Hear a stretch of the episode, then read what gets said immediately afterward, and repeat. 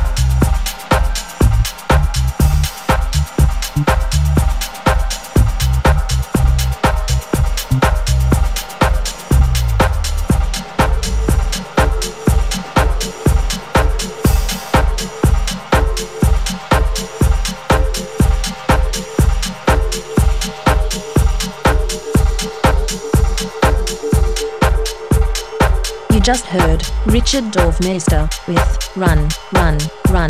Coming up, Roman Flugel and Nine Years in a fantastic remix by DJ Koze.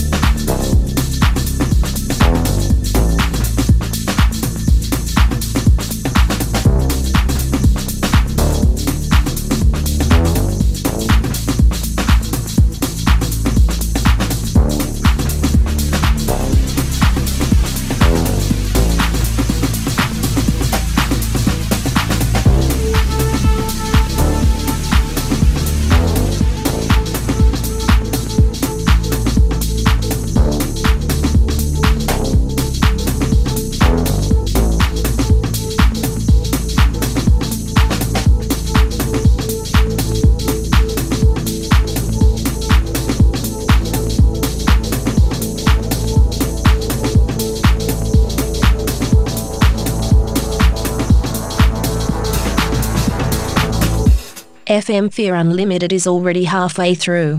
Now, let's have some cheese for dessert.